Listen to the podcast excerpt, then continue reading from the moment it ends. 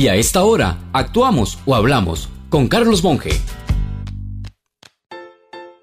Pasión de Gavilanes es una telenovela colombiana que en buen apego a su nombre describe intrigas, amores, venganzas, egoísmo y otros defectos humanos. Aclaro que yo, siendo poco para ver televisión y mucho menos novelas, busqué esa descripción en internet, ya que a mí ese nombre me sonaba como a una descripción de la política nacional, especialmente en periodo electoral, donde parece no importar los medios que se utilicen si el fin es electoral.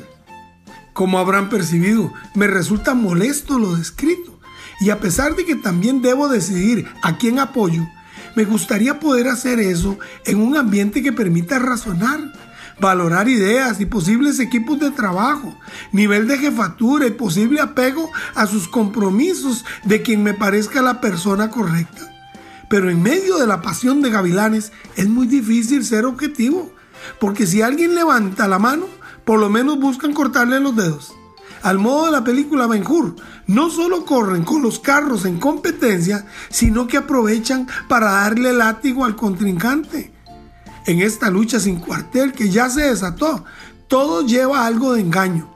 Característica sobresaliente cuando se emite criterio sobre candidatos y sus opiniones, se tiende a defender todo lo que éste diga o rechazar todo lo que piense. Es decir, que la pasión nubla la mente.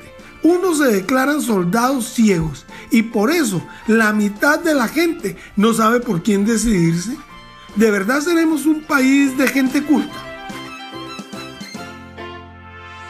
Si desea volver a escuchar este mensaje o compartirlo, encuéntrelo como Carlos Monge Consultoría en Spotify y Facebook. Carlos Monge te presentó Actuamos o Hablamos.